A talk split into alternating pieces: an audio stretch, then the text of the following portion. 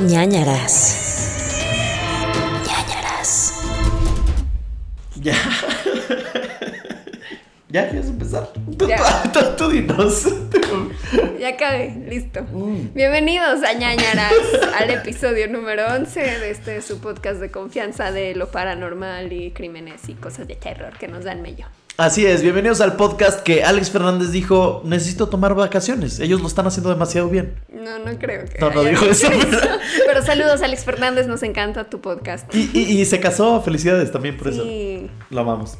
Eh, oye, eh, pues ella es Pau del Castillo. Y él es Gerudito. Y em, como siempre, eh, hoy podemos hablar de que nos ataca la tecnología un poco antes de empezar el programa. Sí, siento que es así como la rebelión de las máquinas, porque neta llevamos como una hora tratando de grabar. Bueno, también a mí se me hizo tarde, entonces no había acabado mi eh, historia, pero eh, no funcionaba la GoPro, que íbamos a intentar grabar por fin en una GoPro para que se vea más cool y que no tenga siempre 80 mil problemas al exportar el video, porque ahorita estamos grabando con una webcam, entonces pues hay varios problemas al exportar. Y por eso es que normalmente subimos el episodio eh, los martes en la mañana, o a las 8 de la mañana, y el YouTube siempre sale como que en la noche o al día siguiente y así. Y créanos que no es por huevonería, es porque realmente está como, como que nos odia la tecnología. Sí, son como dicen godínmente horas máquina. Horas máquina. Así, no es de que yo no lo esté haciendo, es de que de repente sale ahí siete horas para exportar y yo, ah, pues chingón, no hago nada todo el día, voy a exportar.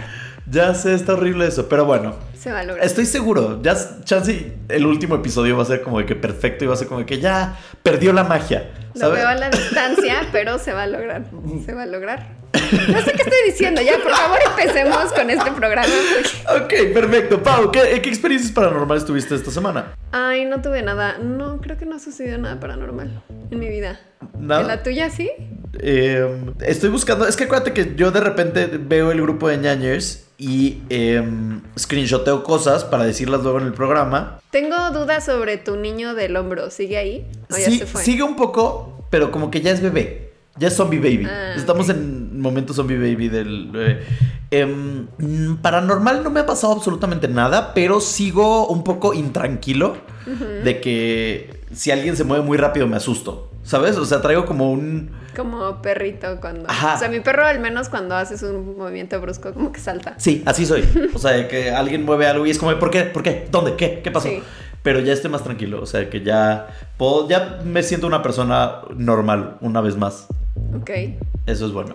Que por cierto, tal vez la próxima semana estará aquí mi perro, entonces espero que no haga ruido cuando grabemos. Eso está buenísimo. Me gusta. La próxima semana es el especial de Halloween. Ah, ya, ya es Halloween. Ya es Halloween. O Sí. sea, ya, ya llegó Ya. el 31 de O sea, octubre. ya. Porque estamos en. Hoy es 21. Ajá. En. O sea, no cuando. O sea, lo estamos grabando antes de, pero en realidad está saliendo esto el 21. Entonces la siguiente semana sería el 29. si no me o equivoco. sea, ya. Ya, ya, ya. No, vein- sí, 22, perdón, no 21. Hoy es 22, lo siento amigos. Díganos en el grupo de ñañers o en redes donde quieran qué les gustaría de el especial de Halloween. Habían dicho que nos disfrazáramos o algo Ajá. así. Podemos disfrazarnos, chistoso. podemos tener algún invitado, tal vez, no lo sé. Podemos eh, hacer un maratón de 24, ah, 24 horas contando historias de terror, muertos ya. Y yo ya al borde de- del suicidio, Ya. porque así no se va a grabar nunca esto. Jamás exportando ese video. Lo hacemos live, no hay pedo. Eh, la gente está emocionada porque ya llegamos al top no sé cuántos de Spotify. ¿Sabemos cuántos? Eh, como 50, top 50. Una cosa así. Entonces, eh, ya me siento mucho. Ya salgo de mi casa con lentes oscuros a estas alturas. Ok. S- Siento que somos ya podcasters, oficialmente. Ay, no sabía que había ese término. Sí, ¿no? Supongo. Podcast. Chance me lo acabo de inventar. No, seguro sí, como youtuber, podcaster, ins- instagrammer. Y decía que si, Somos que, parte del club. que si llegamos como al top 15, top 20, hacemos un show en vivo. Imagínate. Ustedes digan, ¿quieren? ¿Qué quieren? ¿Qué quieren ver de este podcast? ¿Qué quiere? O, o chance no. Chance nada más no quiere. Chance no. La neta no. Muchas gracias, Gerudito. Muchas gracias, Pau. Pero no. Ahorita no, joven. Ahorita no, no voy a ir a su show. No voy a ir a su show, la neta. Ok, em, pues creo que no hay correcciones de la semana pasada porque literal acaba de salir el Porque es episodio un ahorita. podcast perfecto, entonces Y es no un hay podcast corrección. perfecto. Buenísimo. Es correcto. Eh, pero, ¿qué recomendación nos tienes esta semana? Ay, les tengo una recomendación hermosa. Ay, no, no es hermosa, es bastante creepy, pero si les gustan los documentales de como asesinatos y, así como misterio, crimen, hay un, un eh, documental de HBO que se llama The Jinx, The Life and Deaths of Robert Durst. Me quedé pensando un momento porque cada vez que digo Fred su Durst. nombre pienso en Fred Durst de Claro. Limp Bizkit, pero no estamos hablando de Limp Bizkit, no. Robert Durst era un heredero de eh, bienes raíces de Nueva York, que era así millonario. Y eh, pues tenía como una vida un poco shady, o sea, como que ah, desaparecía gente alrededor de él, como de, ay, se casó y su esposa desapareció. Y así, y como que pues no, no lo acababan de ligar a los casos porque al final era como un hombre acomodado Acomodado. de sociedad, entonces pues no, nunca habían pruebas en contra de él. Pero es un, un documental, creo que es el que más me ha gustado, como de, de crimen y así, de asesinos, The Jinx. de Jinx. Y son seis episodios. No me acuerdo cuánto duran, sí, son como de una hora, tal vez un poco más. Pero, o sea, para el último episodio, el último episodio se me hace así una cosa brutal. O sea, porque realmente sucede, hay como un hallazgo muy importante. Ajá. Y como que te das cuenta cuando este tipo de documentales, series o lo que sea realmente pueden ayudar a que se resuelva un caso. Entonces, Oh, está impresionante eso. Y, y sí, la- las últimas escenas sí me dejaron así la piel chinita un rato. El escalofrío, la El ñañara. escalofrío, la ñañara exactamente. Y pues chequenlo. Es The Jinx de HBO. Jinx de HBO, perfecto. En HBO Go y así, ¿no? Ajá. Mm, ten- tengo que verla, sí se me antoja. Ya me habían platicado de eso, de esa, eh, de esa serie, miniserie, y, y no sabía dónde encontrarla, entonces gracias, estoy muy agradecido contigo en estos momentos. Yo tengo que recomendar esta semana una película que vi en Netflix, que salió la semana pasada, que se llama Fractured. Ok. Ah, y era como de un hospital o algo así, Ajá, ¿no? ajá. Es de Sam Worthington y sale Lily Rabe, que amo con todo mi ser, que Ajá. es la de American Horror Story y varias cosas. Y em, es un thriller psicológico, de nuevo, no quiero spoilear porque ya saben que siempre spoileo, pero es un thriller psicológico en donde, em, ¿cómo decirlo sin spoilearle a nadie nada? Algo vi de que desaparecía su esposa y su hija, algo así. Ajá, exacto. Bueno, en así. la sinopsis de Netflix es lo que decía. Ok, desaparece su, su esposa y su hija y entonces él tiene que descifrar qué pasó, pero eh, cuando pasa esta desaparición él tiene un golpe en la cabeza, entonces pues no sabe qué es real, qué no es real, qué pasó, qué no pasó y toda la película te mantiene en este suspenso. Él es pésimo actor, pésimo, pero, eh, pero da igual, la verdad Es es, guapo. Ajá, es guapo y la, la historia está interesante y como como que hubo varios momentos que es raro para mí, que digo, o sea, para mí yo veo una película y siempre es como de que, ay, ya sé qué va a pasar. Y Gabriel se enoja mucho conmigo, porque siempre me dice como que, ay, salte del cuarto, ya me arruinaste la película. Y yo, es que es obvio, la va a matar porque era la hermana de no sé qué, no sé cuánto, y se, se- se enoja, realmente le, le causa un conflicto.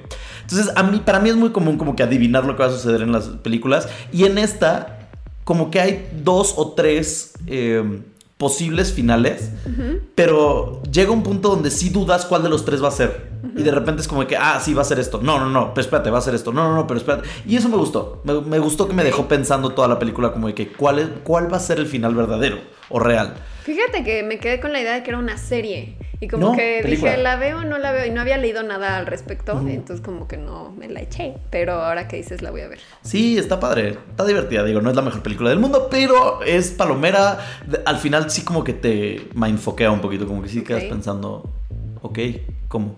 Y eso está padre. Vi que hay una película de terror en Netflix que se llama Eerie y que da mucho miedo. No, no. sé nada de ella, nada más leí así un encabezado, así que la voy a checar a ver si para la próxima puede ser una recomendación. Va, me late, me late chocolate. Muy Eh, bien, tía. Tía, es que tengo sueño, no sé por qué hoy tengo sueño. Ayer no dormí casi nada, entonces estoy como... ¿Te despertaste a las 3? Zombieland. No me desperté a las tres y media esta vez, Ok. porque me dormí a las 3.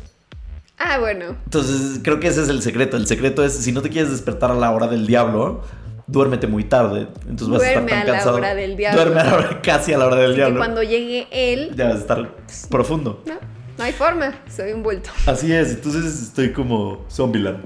Pero eh, lo que sí quería decirles es que eh, agradecerles a todos por seguirnos en nuestras redes sociales, que son Nanaras Podcast, sea Instagram, sea Facebook, sea Twitter o sea el grupo de ñañers. Les agradecemos muchísimo. Les recordamos que si ustedes quieren participar en las ñañaritas de los jueves, es muy sencillo, solo tienen que mandar su historia a nanaraspodcast.gmail.com. Y darnos amor en redes. Y darnos mucho amor en redes y Porque hacer... Si nos mandan cosas feas, nos sentimos mal. Sí, No somos de esos que dicen, no me importa, ya tengo la piel súper gruesa. No, y- somos muy nenas. Yo soy muy nena. O sea, que un mal meme y, apa- y cierro este podcast. De hecho, el otro día me mandaste un meme y yo odio que me hagan memes porque me lo tomo personal y siento que se están burlando de mí. Yo siento que es como un trauma ahí que tengo. Entonces, o sea, aunque me hagan memes padres, luego como que digo, no, no, no los quiero ver. Entonces, como que me mandaste un meme. Sí, y Y, y yo, no me gusta que me hagan memes. Y tú, ah, ok, perdón. Perdón, lo borré. Este, eh, por eso, pero entonces mantengámoslo limpio y mantengámoslo bonito y buena onda y buena vibra. También eso me gusta del grupo, que todo el tiempo están como de que siendo muy buena onda. Y eso me gusta, Y ¿sabes? amor. Ajá, hay mucho amor. O sea, de que de repente alguien pone hola y tres personas, hola, ¿cómo estás? ¿Sabes? Que, de que comunidad bonita. No, no es como de que "Eh, aquí hay fotos de un muerto. Descuartizado, sí. Descuartizado, no, Ay. no va por ahí. Es como de que de repente hay memes chistosos, no de nosotros, sino otras cosas. Y no sé, está bonito.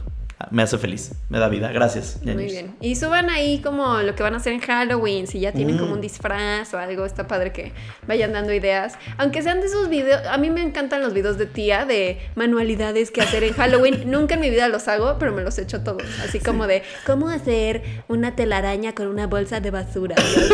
y la cortan como papel picado y ya, y yo, Sí. está chafísima, no lo voy a hacer. Pero, Pero los ves. pueden sí. subirlo también. Eso, lo que es eso, tasty. Y ya sabes, esas cosas, no puedes no verlas. No tiene sentido. Es adictivo. Es adictivo. Pero bueno, sí, mándanoslo. Bueno, amigos, pues vamos a, A darle. empezar hoy con eh, las historias. Hoy me toca a mí, creo, empezar, ¿no? Sí. Y a mí me tocó, bueno, no me tocó, más bien yo elegí una historia de un asesino que eh, me enteré hace poco de su existencia, no sabía nada de él y se me hizo una historia interesante. Así que les voy a contar la historia de Stephen Peter Morin.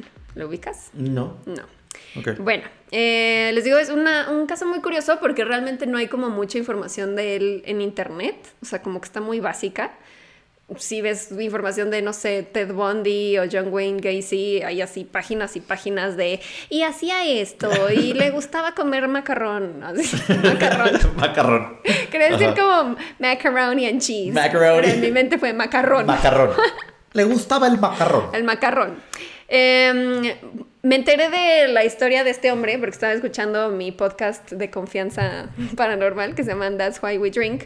Y la verdad es que, o sea, como que me basé mucho en este podcast porque no encontré más información, sobre todo porque lo más interesante de esta historia es de una mujer que se llama Sarah Pisan y que si buscas sobre ella en internet hay muy poco. Entonces, eh, bueno, les voy a contar. Era esto el año 1980, ¿sí? Estamos Corría. ahí. Corría el Corría el año 1980. Corría, ok. Y Sarah Pisan era una chica de 19 años, se acababa de separar de su pareja, era madre soltera de tres y decide mudarse con ellos a las afueras de Las Vegas para empezar una nueva vida. No sé si es una muy buena idea mudarte a Las Vegas, pero bueno, creo que era como un pueblito a las afueras de Las Vegas. Porque si, no sé, o sea, como que si estás más grande, como que a lo mejor dices, ah, está padre, pero con hijos, bueno, no sé. No, no sé. No sé Eh, cuál a lo mejor sí es una vida tranquila en las Sí. afueras, como suburbios. Sara comienza a trabajar en una gasolinería local llamada Terrible Herbst. No sé por qué tiene ese nombre. Es como Terrible Herbst. Herbst era como el apellido del dueño. Ok. Herbst el Terrible. En su primer día de trabajo, Sarah conoce a Sherry, que es gerente del lugar, y eh, Sherry le dice que va a salir temprano ese día porque eh, va a ir a una cita con su nuevo novio, así que Sarah tiene que cubrirla. Sherry es una chica muy alegre y divertida y con el paso de los días se vuelve muy amiga de Sarah y le empieza a contar sobre su novio. Le dice que se llama Andrew Ireland, es un hombre medio solitario, pero le dice que es súper guapo y súper sexy y que se está empezando a enamorar de él. Un día Andrew va a recoger a Sherry y ves que en las gasolineras gringas siempre es como, o sea, como es self, o sea, autoservicio, pues más bien es como que afuera está, pues sí, para ponerle gas, pero siempre hay adentro como una tienda de conveniencia. Sí, ¿cómo como un? Oxxo. Sí, como un Oxxo ahí. Ajá. Y pues ahí, Ahí es como donde que siempre pagas. está el. Ajá. Ajá. ahí están realmente los empleados de la gasolinera, no están afuera como aquí en México. Ajá. Eh, entonces, pues ya sale Sherry a ir a subirse al coche de su novio Andrew y, y desde adentro este se le queda viendo, o sea, como que voltea a Sarah y ve que el novio de esta mujer la está viendo fijamente, pero como que la incomoda porque se le queda viendo, ella lo describe que la ve como un pedazo de carne. no sé qué es eso. O sea, nunca me he sentido como que, ay, me vio y me sentí que era un pedazo de carne. Sí, es una mirada lasciva, lujuriosa. O Sí, sea, así como- Hashtag MeToo. Ajá, algo Ajá. así.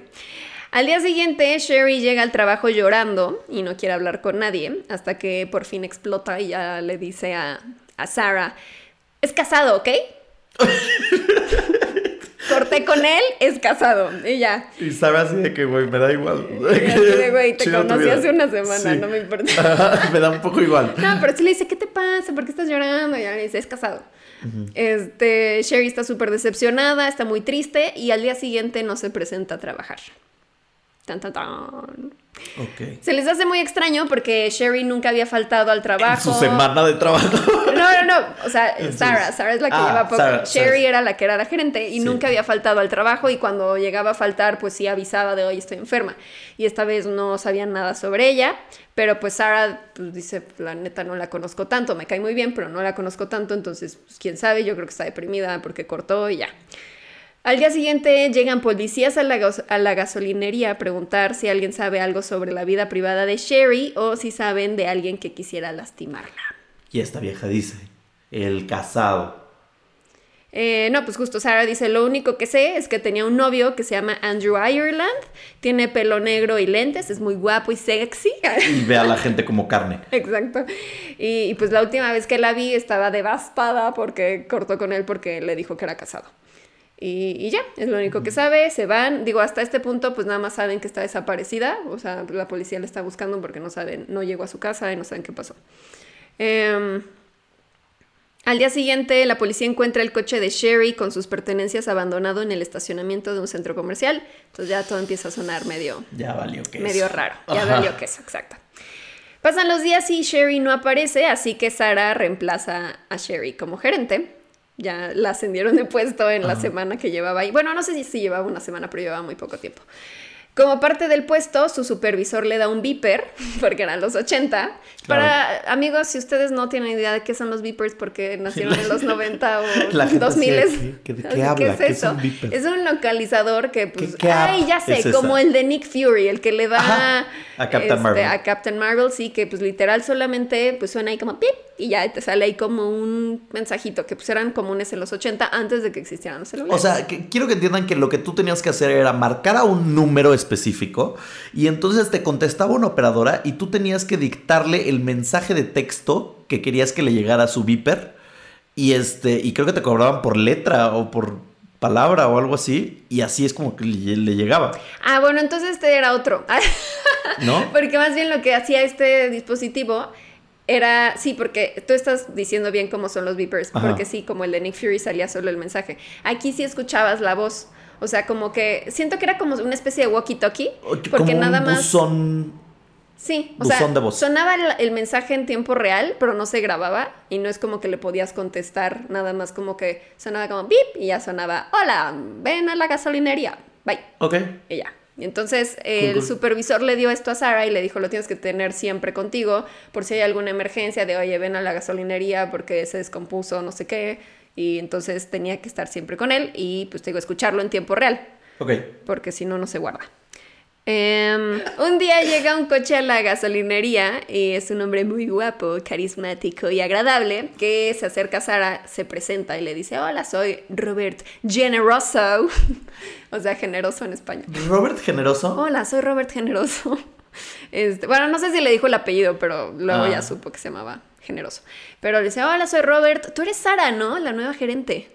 Y ella dice como de, pues, ¿Cómo qué raro, no lo Ajá. conozco, él como sabe. Pero pues como que dice, bueno, es un pueblo chiquito y pues Infierno todo se grande. conoce. Exacto, infierno grande, todos se conocen, seguro es un cliente local y como frecuente, entonces debe de saber que soy la nueva manager. Y pues como está guapo se hace güey, ¿no? Así como que dice, ah, sí, sí, ajá. Y además es generoso. Es generoso, es un generoso. hombre muy generoso. Entonces, em, pues están ahí hablando un rato y el güey va a lo que va, le invita a salir. Donde pone el ojo, pone la bala. Me encanta. Gran frase de tía. Donde pone el ojo, pone la bala. Perfecto. La invita a salir y pues Sara, pues sí, dice, ay, o sea, lo siente bonito, ¿no? Como de, ay, pues está guapo y así, pero pues sí, es sincera y le dice, oye, mira, la neta es que me acabo de mudar, apenas me dieron este puesto de gerente, tengo tres hijos, o sea, mi ex gerente la vida- asesinaron. o sea, mi- ajá, está desaparecida. La verdad, mi vida ahorita es un desmadre. Entonces, este, pues no sé. Y ya, y Robert le dice, está bien, eh, pues te voy a dar un tiempo para que te establezcas, pero pues podemos volverlo a hablar en un tiempo, ¿no? Y ella así de, "Ah, sí. Coqueta. Coqueta. Coqueta. Y ya, eh, Robert se va y a punto de que ya se va a subir a su coche, voltea y le dice, puedo esperar, ¿eh? No te olvides de mí. Ay. Ah. ¿Por qué sabe? ¡Ah! ¡Qué desagradable pasó- situación! Pasó de ser un güey guapo, Ajá, de- y encantador, generoso. A- de generoso, a degenerado. a- Está degenerado y asqueroso y puedo esperar. Qué asco. Bueno, en el momento a lo mejor dices como Eran los de, 80. Ay, está coqueteando, ya, ¿no? Robert se va y bueno, eh, de todas maneras regresa porque empieza a ir todos los días a la gasolinería y empieza a hablar con Sara todo el tiempo y pues como que ella le empieza a mover un poquito el tapete porque dice que es muy carismático y siempre le está diciendo cosas bonitas. Pasa el tiempo, para esto ya han pasado cuatro meses desde que desapareció Sherry y un día mientras Sara se está bañando en su departamento suena el beeper, se sale de la regadera, se pone la toalla y suena pip, mensaje. Te ves bien en toalla. No, no, no. ¿Quién era? Robert el Generoso. No sabe, o sea, es una voz desconocida, pero, Pero nada más le dice un hombre, te ves bien en toalla.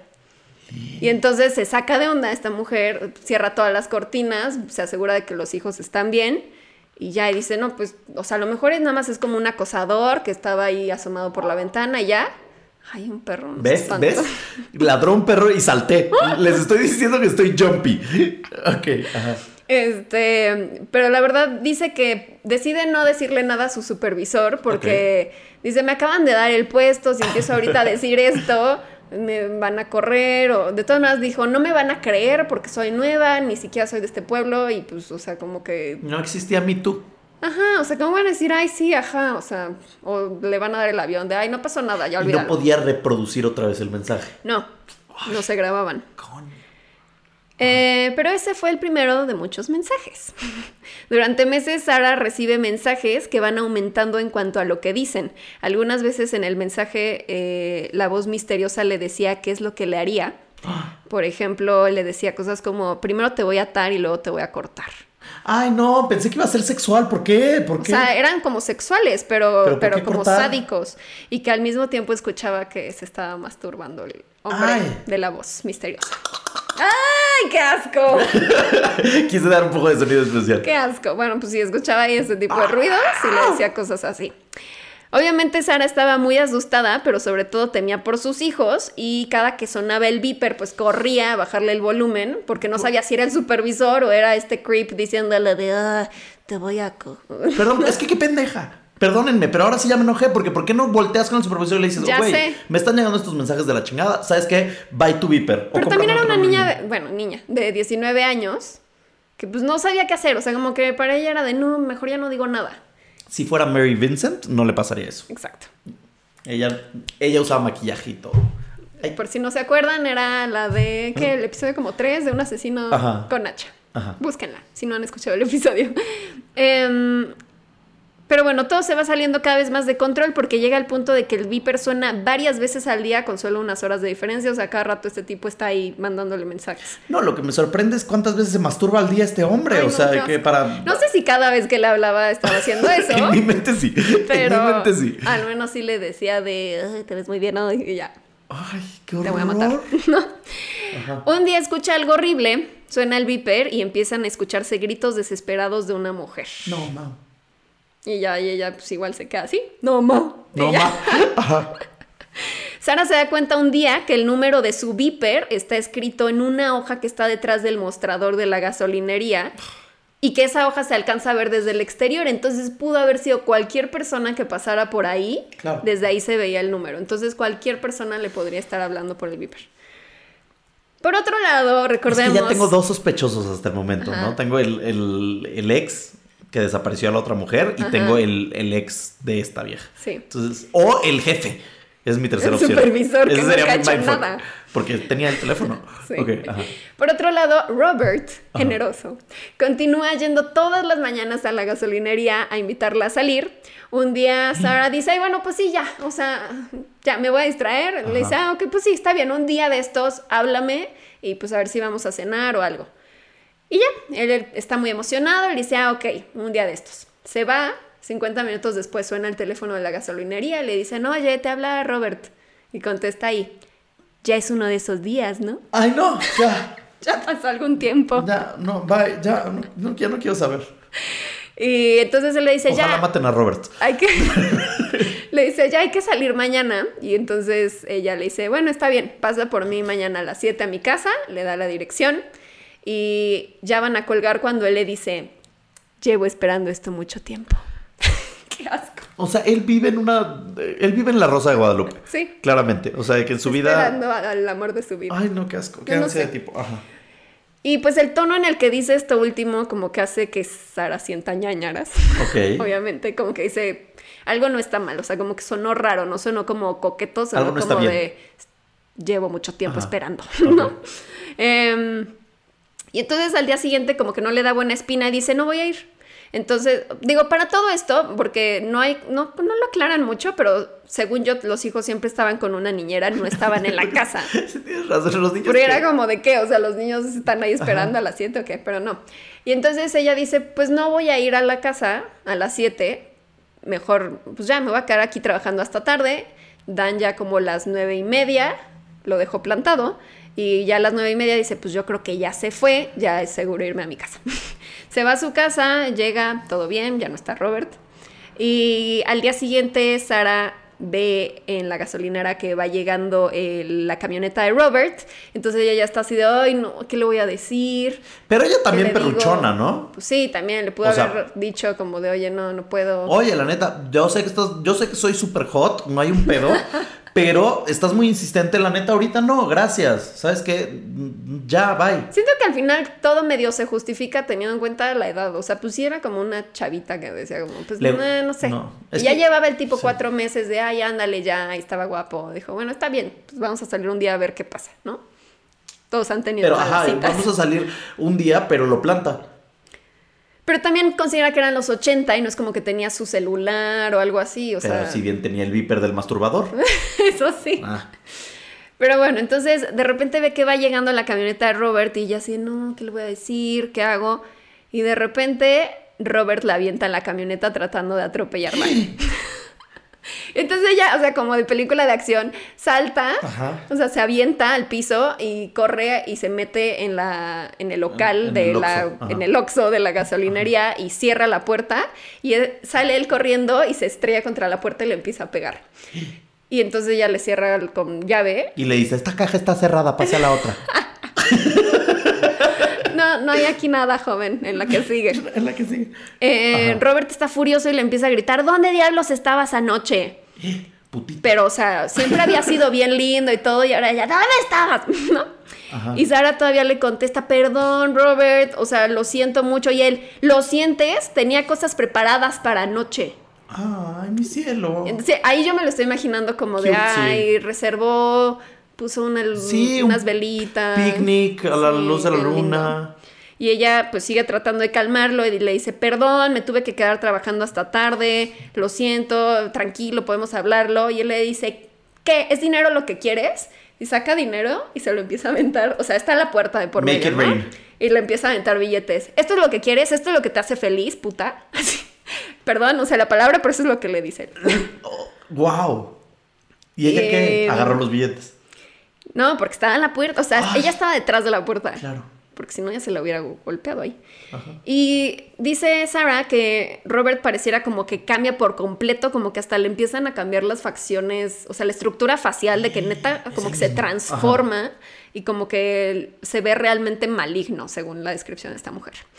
De pronto, Robert se calma y ya como que ve a los ojos a Sarah y le dice ya muy serio, me costó mucho trabajo planear todo y no apareciste, maldita perra egoísta, arruinaste todo. Ah, calmado.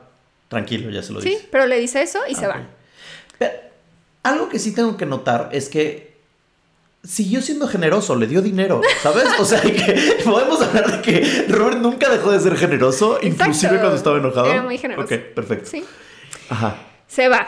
Y después de ese incidente empiezan a llegar más mensajes al Viper y más violentos. Sara dice que siempre tenían un tono sexual los mensajes y que le decían cosas ahora como te voy a matar lentamente, pedazo por pedazo. Y que siempre acababan diciendo que la iban a descuartizar, a apuñalar o a dispararle y que una vez in- incluso amenazó con sacarle los ojos. Perdón, pero es que ya, o sea, también es que hay que ser güey. Sí, o sea, ya también ahí sí ya vas con Apagas la el policía. viper y a la chingada y tu jefe, ay, te necesita tu jefe, Sí. güey, perdón, pero mira los Cámbiame el número o sea, o algo, no porque forma. está hablando un raro. Ella dice que sigue sin llamar a la policía porque no sabe qué decirles y que pues Me- no hay forma. Te digo que no es lo mismo que el viper que decíamos nosotros porque no hay forma de rastrear quién está hablando. Entonces no, no es como que alguien llamó, sino como que tenían una línea directa, como de walkie-talkie.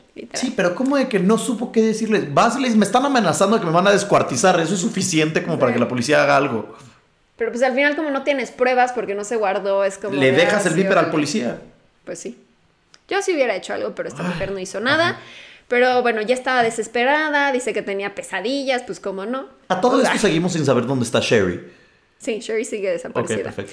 Y pues dice que vive un infierno durante este tiempo. Un día está dormida y a las 2 de la mañana se prende el viper y suenan ruidos como llantos ahogados y no lograba descifrar si se trataba de un humano o de un animal. Hasta que de pronto se da cuenta de que es una mujer sufriendo y se escucha como si la estuvieran golpeando. Uh, medio ñañara. Ajá. Para esto ya pasaron seis meses desde la desaparición de Sherry Y no ha hecho nada la no ha pasado nada. Y ya empezaban a haber varios casos sobre mujeres desaparecidas en Las Vegas. No manches. Y una noche la madre de Sarah le marca y está súper alterada y le dice que le acaba de hablar la policía y que Sarah está relacionada a un asesinato. Entonces le dice, por favor, eh, vete a un lugar seguro, asegúrate de que los niños estén bien. Me dijo la policía que te va a contactar, pero estás ligada al asesinato de alguna forma. Entonces ella dice como, ¿de qué hablas? O sea, ¿cuál asesinato? ¿De qué? Pero le dice, no hay tiempo, o sea, no preguntes más, vete a un lugar seguro. Entonces que había una oficina al fondo del el Oxxo Ajá. y se encierra ahí. eh, le habla a la niñera y le dice como de encierra a los niños donde en la casa de la niñera supongo que estaban. Este, y yo te aviso qué onda. Y ya de pronto le habla la policía y, y pues también le dicen como O sea, ella está encerrada en la oficina con el teléfono ahí y ahí es donde está recibiendo las llamadas de la policía. sí. Ok. Y entonces le hablan y le dicen que está en peligro y que necesita resguardarse inmediatamente. Y ya se queda ahí esperando hasta que llega la policía. Eh, y le dicen que alrededor de las 6 de la tarde de ese día encontraron el cuerpo de su amiga Sherry, que había sido botado en el desierto. Le dicen que fue brutalmente asesinada y junto a su cuerpo encontraron la cartera de Sherry y adentro había un papel con el nombre y dirección de Sarah. Por ello contactaron a Sarah para asegurarse de que estuviera bien y que no, no corriera O sea, peligro. seguía viva todo este tiempo, Sarah. Digo, Sherry. Al parecer sí. Llevan a Sarah a la estación de policía donde le hacen preguntas y le muestran fotos de varios hombres y le piden que las vea para ver si identifica a alguien. Y pues Sarah está súper confundida, como que ve las fotos y pues no ubica a estos hombres y le dice la policía, ¿conoces a este hombre? Y ella responde, ¿a cuál de todos? Y le dicen, todas esas fotos son la misma persona. ¡No! ¡Sí era él! ¡Ah, plot twist! Y ya, pues ella pues, dice, no, pues no pare, o sea, se ve completamente diferente en cada foto, sigue viendo las fotos hasta que encuentra a Robert Generoso. ¡No! Y le dice, no, pues sí conozco a este hombre, el otro día me Y es intentó el mismo de Andrew atropellar. Ireland. No, espera, o sea, dice, sí conozco a este hombre. Ah, y ya, dicen, ah, ok, sigue viendo las fotos, a ver si ubicas a alguien. Sigue viendo las fotos y descubre a otro hombre que conoce, Andrew Ireland. Claro. Y le dice, él, él es el novio de Sherry. Y dicen, pues es el mismo hombre. ¡No! Su nombre verdadero es Stephen Peter Morin. Y creen, eh, la, la policía sospecha que este hombre ha estado asesinando gente desde 1969 y eh, que era uno de los eh, asesinos más brutales y sádicos de la época. Eh, pero pues que no lo podían atrapar porque tenía esta habilidad de camuflajearse y como que cambiar, o sea, como que se cambiaba como Ted Bundy, que se cambiaba el pelo y se ponía como barba y a veces como que hasta se pintaba un poquito para verse más moreno y luego se veía blanco y luego se ponía lentes, porque habían descrito a Andrew Ireland como pues que tenía lentes y así y generoso no era No así. O sea, era el Madonna de los asesinos. Era O sea, que camaleónico. Sí. él. Ok. Le revelan a Sara que este hombre golpeó y violó a Sherry varias veces y Sara cae en cuenta de que probablemente escuchó eso suceder en el Viper. Claro. Eventualmente le dicen que le disparó a Sherry en la cabeza y se deshizo del cuerpo. Y aparentemente todo lo que le decía a Sara por el Viper eran cosas que ya había hecho en asesinatos anteriores, como apuñalar, descuartizar, disparar y sacarle los ojos a alguien. ¿Por qué? ¿Por qué? ¿Por qué? no sé, Es que eso me, enoja. O sea, que matas matar, apuñala a alguien, ok.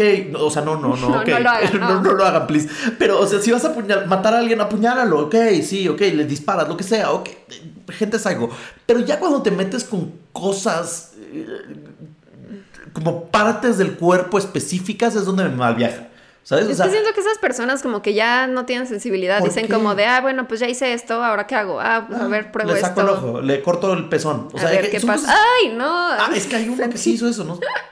Bueno, ah, bueno, X, perdón. Ay, que, que estuvo muy específico eso. Sí, es que hay, un. No me acuerdo quién fue. No me acuerdo cuál asesino fue uno de que le cortaba las pezones a las Ay, mujeres. y qué así.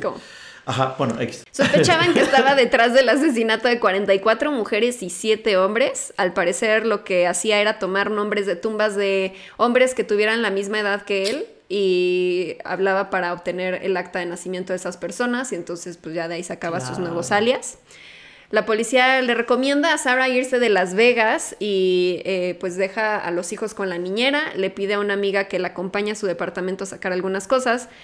Cuando están llegando, la amiga como que se adelanta para abrir primero la puerta Ay, no. y está a punto de abrirla cuando pone cara de susto y le dice, vámonos corriendo, vámonos, y se van corriendo. Y le- ya después le dice, es que escuché que había alguien detrás de la puerta. Y entonces se van. Ah, Dañadísimas. Sí.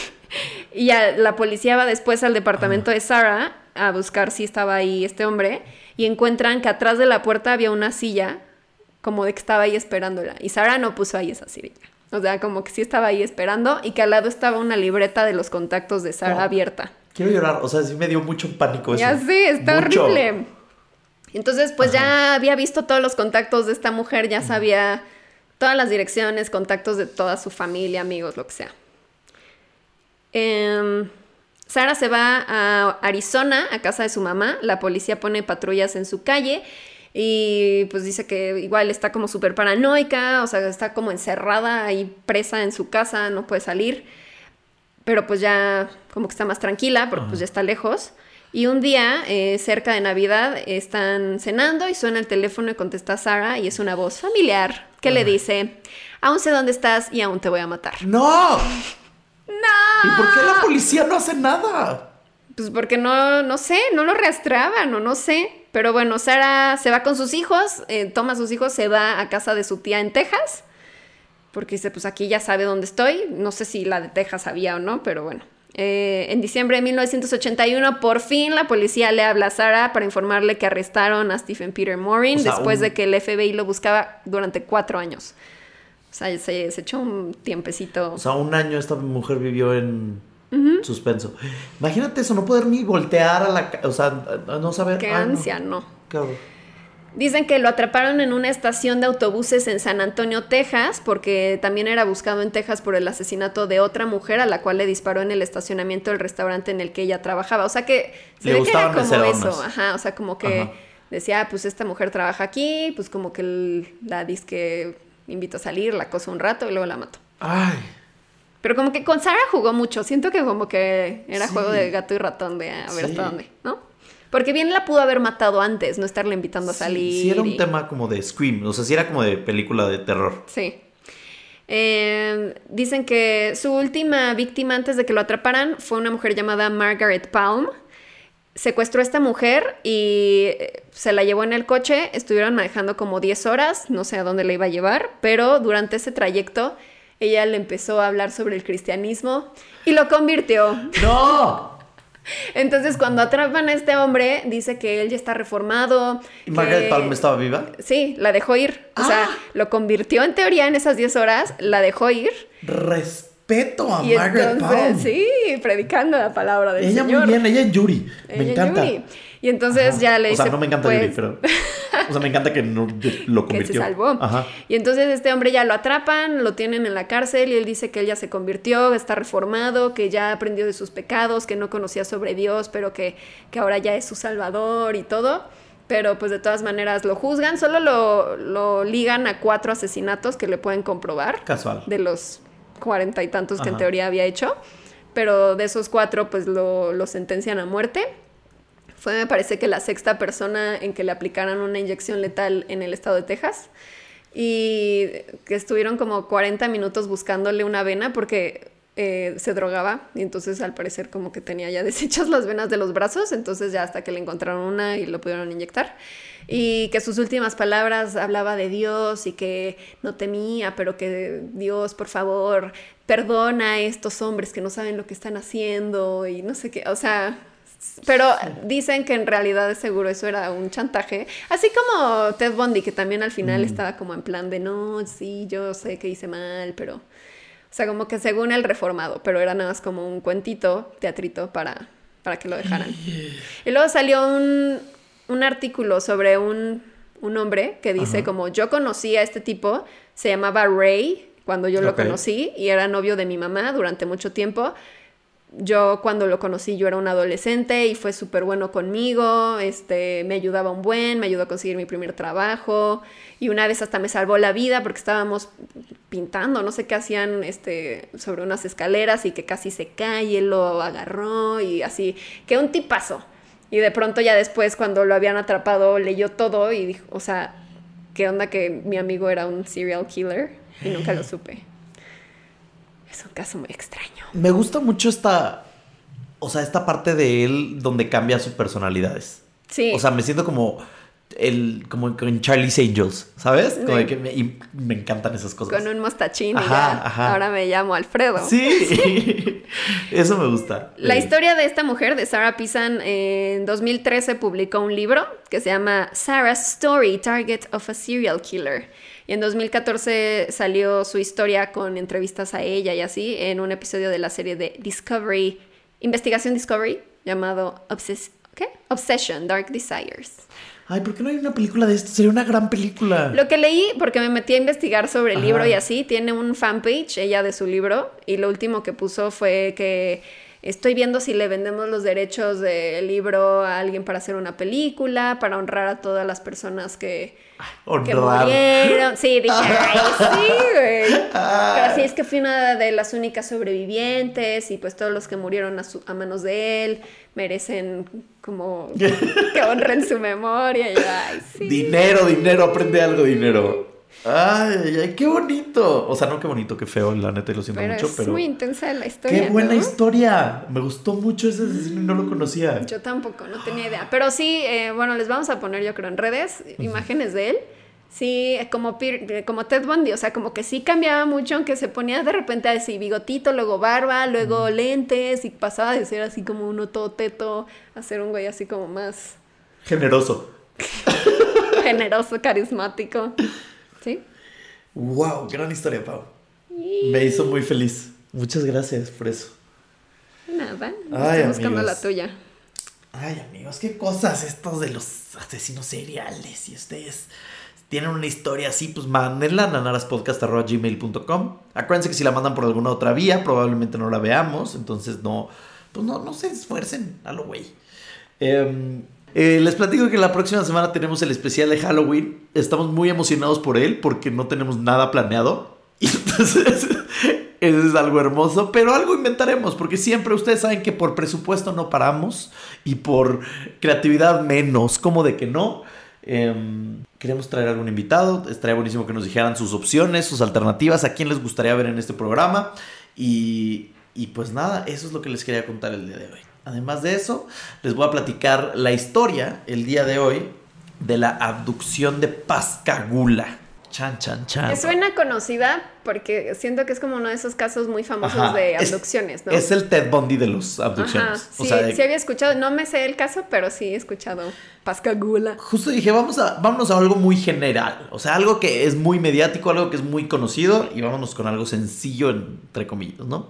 Ok, este es uno de los casos más mediáticos de abducciones de aliens y ah, encuentros de cercanos del tercer tipo, ¿no?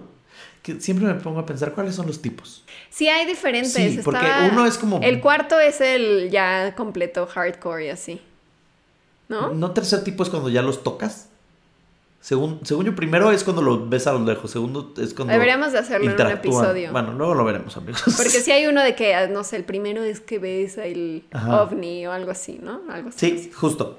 Bueno, para esta historia te voy a transportar en estos momentos 1973. Ajá.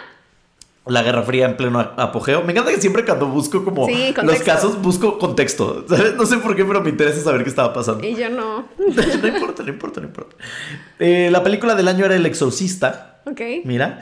Y Bette Midler estaba empezando su carrera como cantante.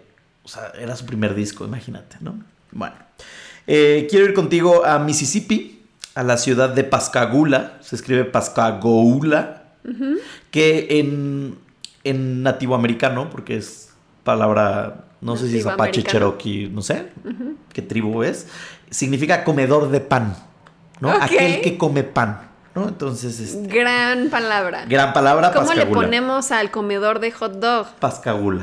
Así. Pascagoula.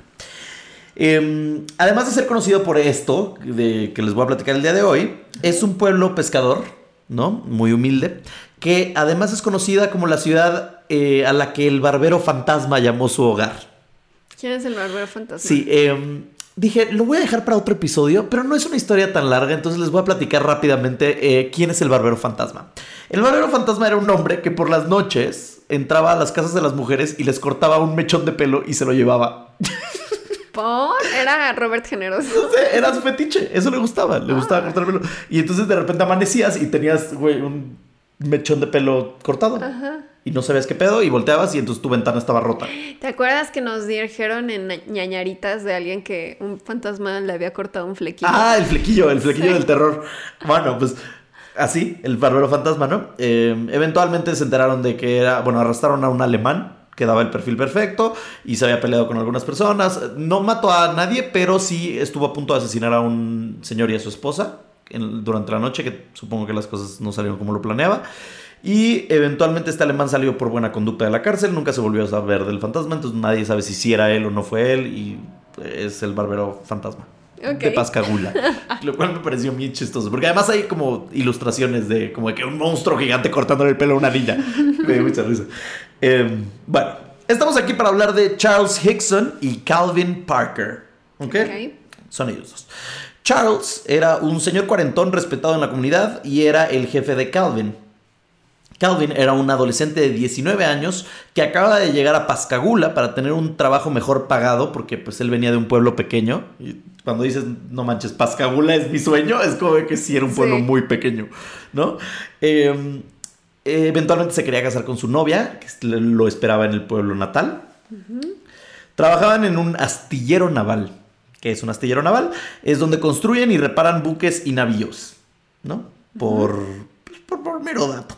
Además de esto eran buenos amigos que tenían un bromance bien bonito. El 11 de octubre del 73, Charles y Calvin estaban pescando en el muelle del río de Pascagoula.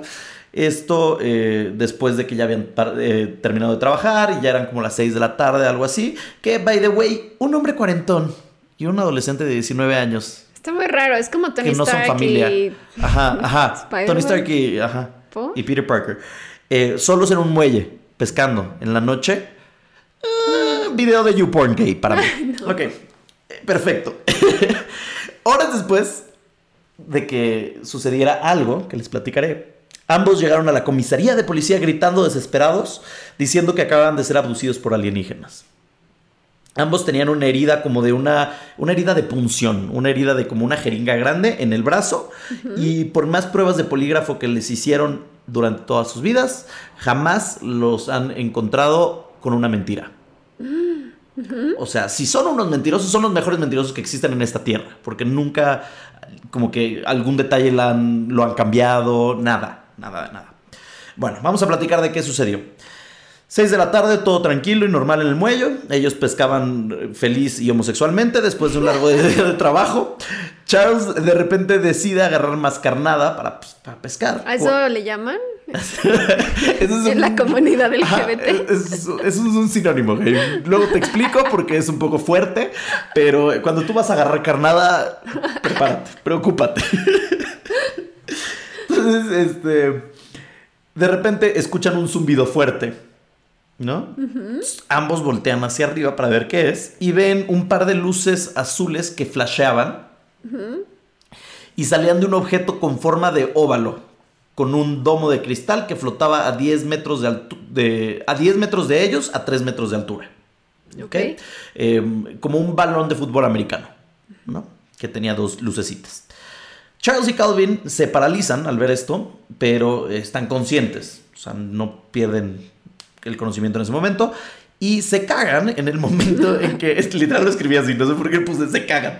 Se cagan cuando ven que del, o del balón de fútbol americano gigante se abre una puerta de la cual sale una luz muy intensa y de ahí salen tres criaturas eh, pues pequeñas, por decirlo así, del tamaño de un humano un poquito más grandes, pero pequeñas a comparación del objeto gigante que estaba en- con ellos, que tienen como la piel grisácea, arrugada, como de elefante, y empiezan a flotar en el aire hacia ellos. Ay, qué bonito ser elefantes. Sí, viendo las como que ilustraciones, es como, digamos que era una versión mamey del hombre Michelin y gris. ¿Sabes? O sea, como de que si el hombre Michelin lo hubieran hecho para la última película de los Power Rangers, sería así. Entonces, em, bueno, las criaturas se acercan a ellos y los agarran con sus manos pinzas, porque tienen como manos pinzas, como Ajá. cangrejo Sí. y los jalan hacia el objeto eh, y se los llevan, ¿no? En lo que pongo aquí, ajá, eso es Toy Story, a mí no me chingan, eso es histo- Toy Story. La garra. Es la garra de Toy Story, literal. Bueno, Charles ve cómo agarran a Calvin y dice que en es-. A Calvin Harris, no, a Calvin Parker. Parker, sí, no era, sí, Parker. Jugué con tu mente. Sí, me hiciste dudar muchísimo, pensé muchas cosas. Taylor Swift. Sí. Charles ve cómo agarran a Calvin y en cuanto lo agarran, su cuerpo se vuelve flácido. Ay, no. De nuevo, un hombre checando qué tan duro estaba Sí. otro hombre. Gay alert. Bueno, ok. De ahí agarran a Charles también y se lo llevan flotando hasta la nave. Entran a la nave y entran a un salón, ¿no? En este salón les hacen un examen físico eh, por, por algo que ellos describen como un ojo gigante del tamaño de un balón que hacía sonidos mecánicos y los observaba por todos lados. ¿no? Después de examinarlos, el ojo se va a otra parte del, cuar- del cuarto y desaparece. Ok. Y están ellos dos ahí, ¿no? Bueno.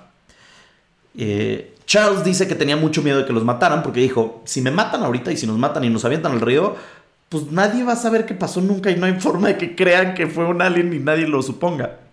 Entonces sintió que pasaron horas en lo que estaba en este examen médico, pero cuando, regre- cuando los regresan no habían pasado más que unos minutos. Ay, no. Los aliens super buen pedo los dejan en el muelle donde estaban, literal, perfectos. Y cuando Charles voltea a ver a Calvin, Calvin está de pie con los brazos hacia el cielo y gritando, como que en shock.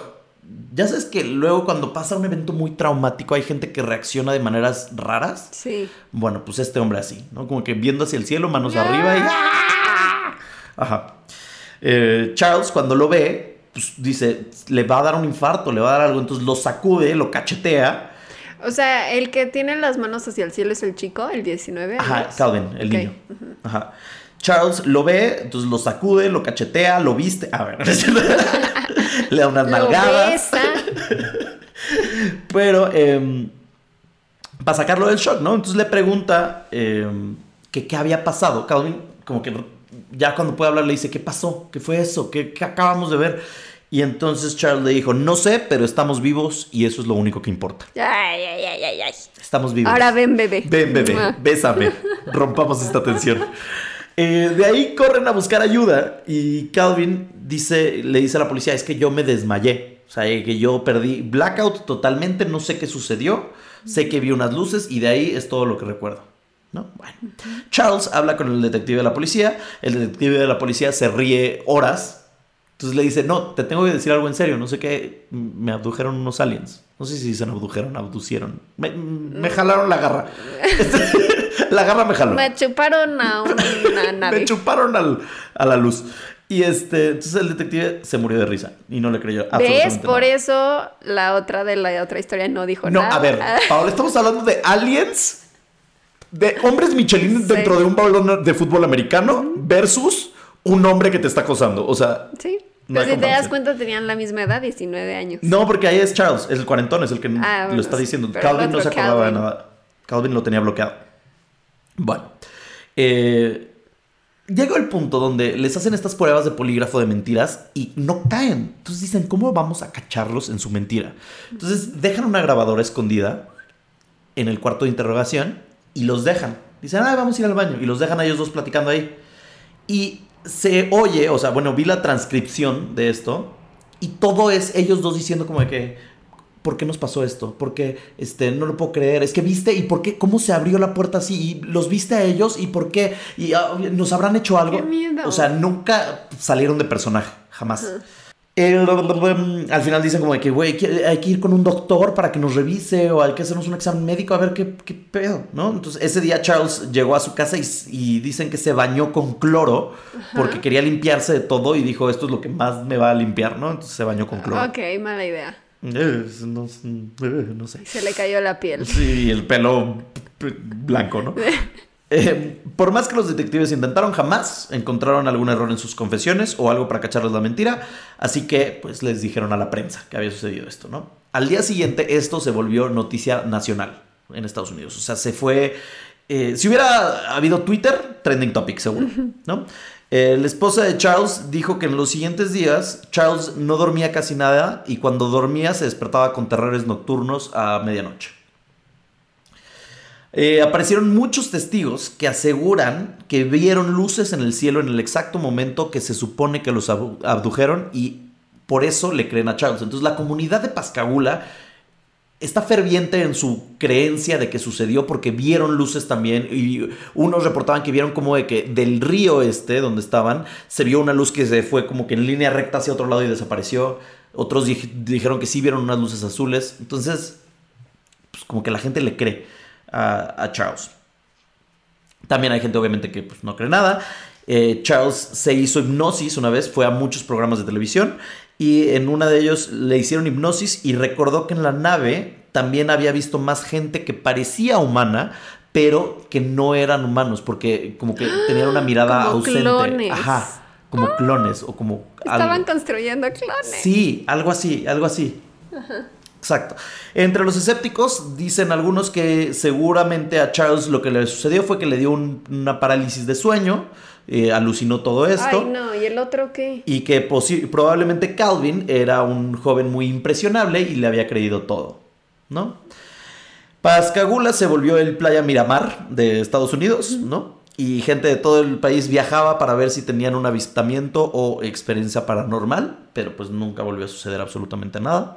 Mientras que Charles eh, iba a estos programas, talk shows y todo esto, sacó un libro, aprovechó sus cinco minutos de fama y Calvin seguía diciendo que no recordaba absolutamente nada, ¿no? Charles dijo que estaba seguro que los aliens lo tenían checado después de este incidente y que, eh, y que, lo, estaban que lo estaban monitoreando. Dijo que los aliens sabían dónde estaba Charles en todo momento porque que le, le empezaron, pusieron un chip. porque le empezaron a pasar cosas raras. Un día, meses después, él iba manejando, fue a comer con como sus suegros y así, comida familiar de domingo, yo qué sé, ¿no? Sea, ya se había casado con Calvin. No, seguía enamorado, seguía a su amante Calvin. Ah, ok, ok. Entonces este, estaba con su esposa, sus dos hijos, eh, ya estaban grandes, sus dos hijos, porque él es cuarentón. Ella, la hija menor, ya tenía un esposo, entonces iban Charles, su esposa, el hijo menor, luego esta mujer con su esposo, ¿no? Los cinco en el coche. Bueno, eh, iban manejando, regresando de esta comida y de repente ve una luz que lo está siguiendo, ¿no? Entonces le dice a la esposa, mija, voltea, nos está siguiendo una luz. Y la mija voltea y dice, sí, en efecto, hay una luz. Y empieza a gritar desesperada, porque le empieza a dar el pánico de su vida, ¿no? Sí, pues sí. Su hija tenía 18 años en ese momento. Volteó ¿Ya se a había casado? Ya estaba casada, eran los 70, Sí. 80.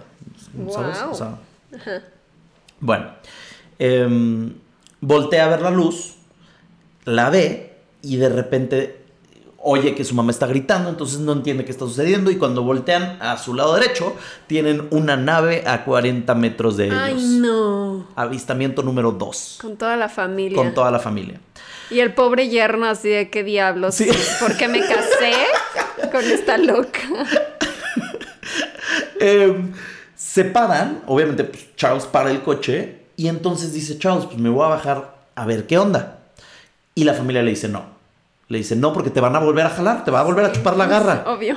¿no? Entonces no, le de- no lo dejan y después de unos minutos de estar ahí como que hovering, eh, flotando alrededor de ellos, la Y nave seguro desaparece. ya no arrancaba el coche porque siempre. No, sí, arrancó, perfecto. Ah. Pero Es que ves que luego como que se chupan la Ajá. energía y así. Pues si alguien chupó aquí fue Charles, porque claramente. Otra ocasión que cuenta Charles es que estaba cazando ardillas, porque era su hobby, cazar ardillas y pescar al Ah, parecer. ok. Y se sentó a comer un sándwich. No decía de qué era el sándwich. De Sí me- ardilla. No, yo supongo que era de huevito, porque ya sabes que soy fan. Ah, sí, de Pero. Sí quise investigar ese dato y nadie, no sé por qué nadie, no, no fue tan relevante como para no ponerlo. Mortadela, Sí, sí, exacto, ¿sabes? Como que roast beef, esa era de mis dudas importantes con esa historia. pero- pascagula, donde comen pan. Ajá. ¿De qué era el sándwich? ¿De qué? Además de pan que tenía. Ah, sándwich. Esto no está patrocinado, no. Eh, bueno, se está comiendo su changuis cuando escucha una voz en su cabeza que le dice, dile a la gente, voy a hacer una voz terrorífica. No, no lo voy a hacer. Es que como habla un alien, ¿sabes? Dile a la gente. Es que sí, pero esos son los aliens verdecitos chiquitos, buena Sí. onda. Estos eran otros. Dile a la gente. Sí. Dile a la gente que no queremos hacerte daño. No sé por qué son españoles en mi mente. ¿Sí? Has aguantado. Te han seleccionado. No hay necesidad de miedo. Tu mundo necesita ayuda. Ayudaremos antes de que sea demasiado tarde. No estás preparado para entender. Volveremos pronto. Ay, no, no vuelvan. Bye. O sea, ¿qué tal? Y ya he escuchado otras historias en las que siempre es lo mismo, o sea, como que al final los aliens dicen como de, no vamos a hacerles daño, es porque la humanidad es un caos y Y sí es venimos cierto. en son de paz. Sí somos un caos, pero Pero pues no te gusta que te metan una probeta por, eh, Por- la ajá, nariz. y no, y- o por otro lado. Quería ser más ¿Y familiar. ellos qué? Si yo quiero desmadrar mi planeta Tierra y quiero que se haga el apocalipsis, es mi pedo. ¿Qué, qué viene un alien aquí a decirme? ¿No? Bueno, Sí. es, mi, es mi pensamiento y mi sentir. Yo no voy a sus planetas y les digo cómo hacer las cosas. Ok, perdón, ya. Disculpe, estoy muy molesto Barack. Obama sí fue a Marte. Barack Obama, sí. A decirle a los hombres escorpión que no. Ah, sí. Exacto. No, no sé qué les dijo, pero sí fue. A los Scorpions. Eh, un mes después, vuelve a escuchar la voz y el mensaje. Dice que dejó de tenerles miedo y que quería él irse con ellos a su mundo. Ay, no. Sí, dijo, eh, tal vez quieren destruir el mundo. Esta es la teoría que tiene Charles, ¿no? Tal vez ellos quieren destruir el mundo, pero eligieron a algunos para salvarlos y creo que yo soy uno de esos elegidos. Ay, bájale, elegido. ¿Qué, qué tiene de especial Charles Parker? Sí. Pescador de pascagula. Come sándwich de huevito. Come sándwich de huevito. Eh, bueno, entonces, además de esto, va al doctor porque dice, quiero revisar que todo esté bien. Los doctores le encuentran detrás de uno de los ojos un absceso, Ay, qué asco. ajá, como que un- una protuberancia, un algo que nunca pudieron explicar qué era. Nunca le pudieron decir es un tumor, nunca le pusieron, nunca, nunca entendieron qué era. Siento que es como una cámara para ver todo lo que él ve. Ajá, porque ves que decía que los, que los aliens lo tenían monitoreado. Sí. Pues ahí estaba O su sea, es GP. con GPS. su GPS y es como una GoPro integrada en el ojo. Wow. Así es. Eh, pasaron años de esto. Charles siguió contando sus historias hasta su muerte en el 2011. Y Calvin Ahí viene Calvin. se convirtió en un DJ muy famoso. Calvin se casó. ah, no, Calvin anduvo con Taylor Swift. Eh, no, en el 2018, Calvin dijo: Tengo que revelar algo. Mentí. ¿El año pasado? ¿Apenas? Esto, el año pasado, junio de 2018. O sea, acuérdate que yo me vengo al reciente. Sí. Eh, mentí, les dije una mentira. Y entonces todos dijeron, ah, ¿no? Entonces, ah. Ah, Entonces, a ver, yo ¿qué? ahí me estresé cañón, porque dije, llevo dos horas investigando sobre algo que fue mentira. Y, y dice Calvin, no, lo que mentí fue, no fue sobre la abducción, sino que en realidad yo nunca me desmayé. Recuerdo absolutamente todo lo que me sucedió en ese viaje. Ay, no. Pero no lo quería decir para que no lo trataran como raro, como a Como Charles. lo- pues no sé, o Chansey lo bloqueó. No quería ser humillado, no quería ser criticado, no sé. Recuerdo perfecto la luz azul que se reflejaba en el agua. eh, pensé que era la sirena de un policía, pero cuando volteé. Ay, pensé que decías como la sirenita. Era una sirena. pensé que era la sirenita. Eh, pero eh, cuando volteé vi que la luz venía de, los, de las nubes y me apaniqué. Él describió a mayor detalle las criaturas grisáceas, arrugadas, eh, y que una de ellas no tenía cuello y tenía la piel pues, así como que muy áspera. Otra tenía cuello y se veía más femenina, y que en general las tres figuras tenían manos que parecían guantes de béisbol y picos que salían de la cabeza, ¿no? Eh, hizo un dibujo que les podamos compartir más adelante. Este se los vamos a compartir una en redes momia. sociales. Ay, qué bonito. Está bonito, no está me lindo. los imaginaba así. No, están lindos. Bueno, em, No, no están bonitos, pero están como padres. están interesantes. Te digo, me recuerdan a la película de los Power Rangers que acaba de salir. Ajá, sí, ¿No? Como que así. es de esa vibra. Bueno, em, dijo que cuando lo tomaron, o sea, cuando lo agarraron, está seguro que le inyectaron algún tipo de tranquilizante porque dejó de tener miedo en cuanto lo tocaron y se sintió como si estuviera entumecido en todo el cuerpo. Recuerda el examen físico del ojo gigante y que lo dejaron en el lugar donde los recogieron. Eh, Calvin dijo que lleva 45 años guardando este secreto y que nunca lo platicó con sus familiares y amigos porque quedó muy traumado del evento.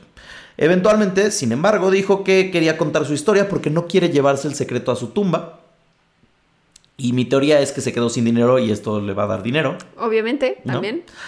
Eh, desde que sacó a la luz su versión, varias personas del pueblo han reportado, han salido a la luz diciendo, la neta, la neta, sí te creo porque yo también vi las luces hace 46 Esa es años. una cita textual. La neta, la, La neta, neta. sí te creo. Mira, chavo, la Netflix, de que sí vi las luces parpadeantes así bien flashing, bien azules, y de que sí me saqué de pedo y no lo dije en 46 años. Sí. Entonces, es eh, como que más personas han dicho, la neta, yo vi las luces a lo lejos también y no lo había querido decir, pero pues, si tú lo dices también, ok, te creo. Y ahora todos lo dicen. Y ahora sí, no, espera. El caso ha sido tan publicado y sonado que en junio de este año, 2019, la ciudad de Pascagoula acaba de poner una placa conmemorativa en el muelle del río donde sucedió todo, Ay, no. explicando la historia de la abducción. Y fue la familia de Charles, que ya murió, obviamente, hace ocho años. Con el yerno traumado. Con el yerno traumado, la hija que no puede más, este, la, la esposa que sigue gritando probablemente.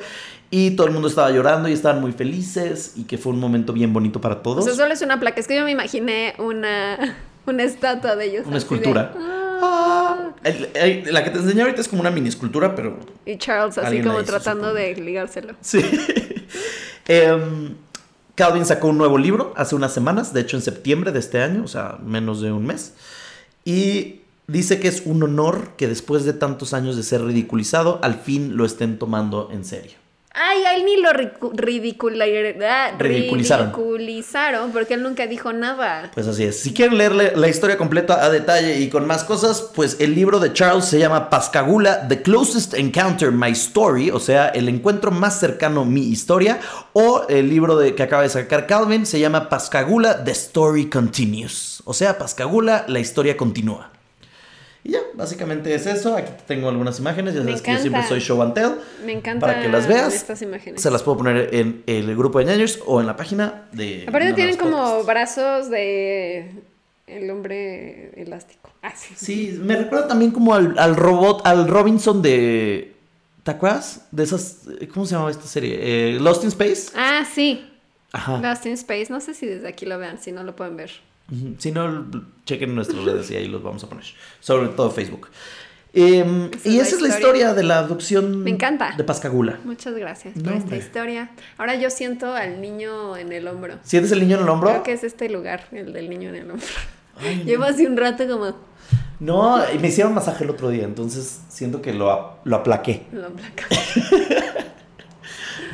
Listo, pues. Me encantó. ¿Qué Creo nos que queda? fueron grandes historias. Espero que les hayan gustado. Y pues nada, recordarles que nos sigan en redes sociales como Nanaras Podcast, que nos manden sus historias a nanaraspodcast.gmail.com para que las contemos en ñañaritas, que salen los jueves.